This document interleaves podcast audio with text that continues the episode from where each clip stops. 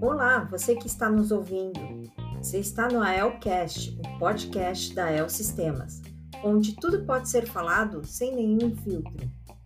Esse podcast é direcionado a todos que trabalham na AEL e que queiram saber mais sobre as ações e práticas da empresa, conhecer melhor seus colegas e opiniões e pensamentos dos líderes em relação a diversos assuntos que serão abordados ao longo dos episódios.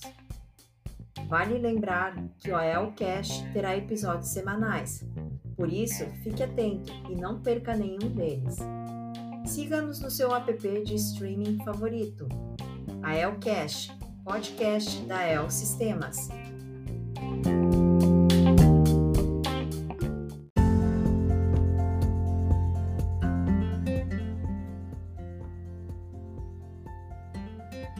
Olá, pessoal, olá querido ouvinte da Elcast, seja muito bem-vindo. Hoje estou com a presença da nossa colega Joyce Freitas, da área de infraestrutura, meio ambiente, segurança do trabalho e patrimonial. Ela vai falar um pouquinho mais sobre coleta seletiva na EL e vai contar um pouquinho mais e, e vai tirar algumas dúvidas do pessoal aqui. Oi, Joyce, tudo bem? Oi, Kenny, tudo bem? Uh, fico muito agradecida pelo convite, né? De poder falar um pouquinho mais sobre a área ambiental, principalmente com foco na coleta seletiva, que eu acho que hoje é um é, é muito importante, não só para nossa empresa, mas para que a gente tenha essa consciência fora da empresa também. Agradeço por ter me convidado para participar do, do AELCast. Eu que agradeço pela tua participação, Joyce. Joyce, qual que é a importância, assim, vamos começar um pouquinho mais do conceito básico, né? Qual que é a importância da coleta seletiva hoje, assim? A coleta seletiva, Skene, o principal objetivo dela é realmente a gente reduzir os impactos do consumo no meio ambiente, tá? Falando de impacto, a gente sabe que é muito teórico, né? Então, falando um pouquinho mais na linguagem popular, o impacto é tudo aquilo que a gente vai gerar no nosso dia a dia e a maneira que a gente descarta, né? Então, o lixo corretamente separado, ele vai ser encaminhado para as cooperativas aqui de Porto Alegre, né? No caso da El, que está localizada em Porto Alegre, para serem reaproveitadas.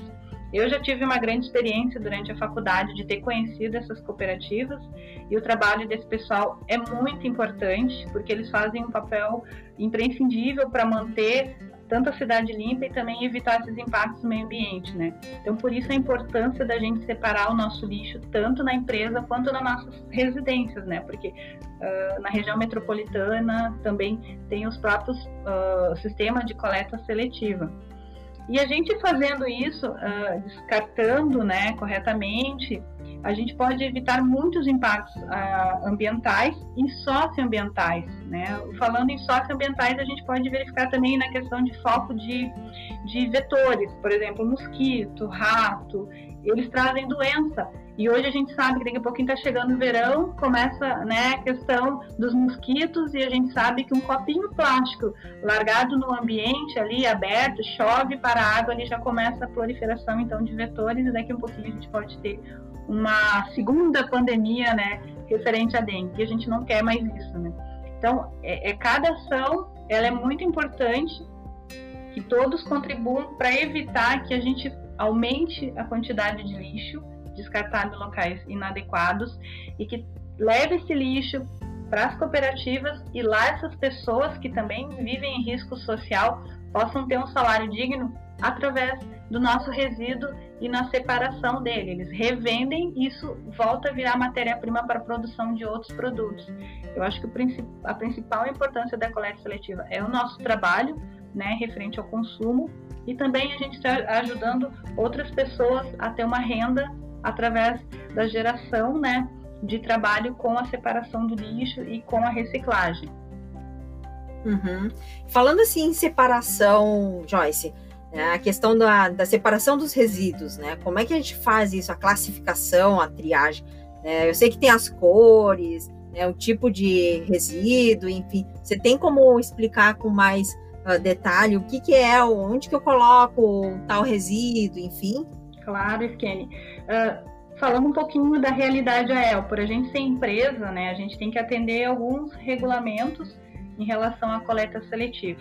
Então, eu vou explicar dos dois modos, tanto como empresa e depois como a gente pode fazer em casa. Como empresa, a gente termina separando mais uh, detalhadamente, né? Aí a gente tem aqui internamente a separação por cores. E aí a gente bota lá o azul, que é papel e papelão, o amarelo, que é metal, e aí a gente tem eletrônicos também, o verde, que é o vidro, o vermelho é o plástico em geral, o laranja, como a gente trabalha com produtos químicos, é o resíduo perigoso, o marrom é o orgânico, e os rejeitos é todo aquele material que a gente não consegue separar, ele não é passível nem de separação e nem de reciclagem, né? E resíduos da construção civil, porque a gente na EL a gente tem bastante mudanças de layout e sempre gera uma coisinha de construção civil, a gente também tem que destinar adequadamente. Dentro da empresa a gente segue essa classificação. Agora, se a gente vai fazer essa separação na nossa casa, a gente pode separar em dois tipos, em recicláveis e orgânicos. Aí dentro dos recicláveis não tem problema nenhum de misturar o papel, o papelão. Claro, a gente só não pode botar o vidro para não machucar o coletador, mas a gente pode botar o papel, o papelão, o plástico, né, a latinha ali de, de refrigerante. E num, numa outra lixeira a gente bota todo o resíduo orgânico, né? Então é uma separação bem simples. E isso também uh, traz muito benefício até para a cidade onde a gente mora. Né? Eu posso dar o um exemplo, eu moro em Canoas, então a gente tem uma coleta seletiva e funciona muito bem. E a gente continua contribuindo com a sociedade, contribuindo com essas pessoas para elas terem um, um, trabalho correto, né? Claro que gera muitas dúvidas. A gente sabe que tem diversas dúvidas. Ah, mas onde eu coloco esse lixo, esse tipo de material, né? A gente tem aqui as questões também que já vieram me perguntar. Ah, mas tem é, esse pacote das folhas de ofício aqui onde é que eu descarto? Ele tem papel e plástico, né? Pois é, a gente vê assim a embalagem, a embalagem, né? Vai, vai reabastecer a impressora, por exemplo. Tem a embalagem lá do papel A4 e a gente fala, tá, mas isso é plástico ou isso é papel? Qual que é a tua dica aí para a gente poder adivinhar e ter a destinação correta do resíduo? É uma dica muito simples, tá? É só tu pegar a embalagem, assim, se tu conseguir rasgar ela sem muito esforço, ela é papel, então tu pode botar no lixo de papel, né? No coletor de lixo de papel. Agora, se tentou rasgar, é, ela não rasgou e ela outro começou a rasgar e começou a ver aquele plástico, então coloca no lixo de plástico. Outra dica muito legal também que isso eu aprendi durante a faculdade com os professores, que eles diziam assim, tá, mas o que, que eu vou saber aquilo que desmancha ou não desmancha na natureza? Quando tu fica naquela dúvida, né? Entre, ah, mas esse material, se eu largar no meio ambiente, ele vai se decompor naturalmente? Não. Então, essa é a diferença entre reciclável e orgânico. Se eu peguei aquela embalagem e aí eu penso, se eu largar aqui, até eu posso fazer um teste, eu botei no meu pátio ali e deixei ao tempo, ele se desmanchou? Não. Então, ele é um material que pode ser reciclável. Todo material que o pessoal pergunta muito, né? Ah, o guardanapo. O guardanapo, ele não é reciclável, porque se tu largar ele ao meio ambiente, claro que a gente não quer que ninguém largue papel no, no meio ambiente, o guardanapo, ele vai se desmanchar. Mas todo material que não se desmancha naturalmente e que precisa de um processo industrial para desmanchar, aí a gente começa a botar ele naquela classificação de reciclável. Aí existe tecnologia, né, Scanning? Tem tecnologia para muita coisa hoje, então eu acho que vale muito da consciência da gente observar aquele material ali e ver onde é que eu vou colocar. Se eu vou colocar no orgânico e no reciclável e ter nessa hora esse pensamento, né? Ele vai desmanchar naturalmente? Não. se ele não desmanchar naturalmente e precisa de um processo industrial, então vou colocar ele no reciclável. São dicas bem básicas, assim, que eu acho que é muito fácil a gente fazer essa diferenciação no dia a dia. Uhum. E assim, ó, um exemplo prático agora, né, que acontece no nosso dia a dia, com, a, com o retorno, a retomada da, das atividades, né, aqui na EL, a gente vê assim, ah, o horário de almoço, um exemplo, a gente tem a opção ou de almoçar no refeitório, ou então montar a sua marmita e aí levar a marmita para almoçar na sua área, ou nos cafés, enfim, né, nas áreas específicas. E aí aquela embalagem da marmita, né, uma embalagem plástica, só que vai comida ali dentro. Eu já vi algumas marmitas, né, depois do almoço, no lixo vermelho, onde é o plástico, e outras no lixo marrom, no orgânico.